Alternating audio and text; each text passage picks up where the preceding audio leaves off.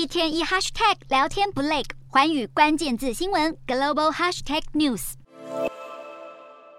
乌军从九月初开始大举反攻，陆续收复多个城镇，目标就是要将所有俄军占领的领土通通抢回来。或许就是被乌军反攻速度吓到，乌东分离区卢甘斯克州紧急宣布，要在二十三号到二十七号举行入俄公投。卢甘斯克人民共和国是乌克兰东部自行宣告独立的两个分离地区之一。当地议会稍早通过一项罗列公投案细节的法律。而在乌克兰境内数个被俄军占领的区域，俄国指派的官员已就公投加入俄罗斯加紧准备。不过，对此，俄国外长拉夫罗夫表示，乌克兰境内分离主义者控制区的居民希不希望举行入俄公投，由他们自己决定，试图撇开责任。俄罗斯前总统麦维德夫表示，俄国支持下的乌克兰分离主义地区势必要举行公投，以加入俄国，更声称这能使俄国出兵乌克兰更具正当性。当然，显然乌克兰民众并不认同，认为是俄军侵门踏户，应该要全数离开，甚至批评俄国违反国际法。路透社则是指出，如果俄国正式兼并乌克兰大面积土地，普丁势必激起美国及欧洲盟邦冒险对俄国展开直接军事对抗。而乌克兰当局则表示，公投威胁是天真的勒索，也显示面对乌军闪电反攻，俄国已经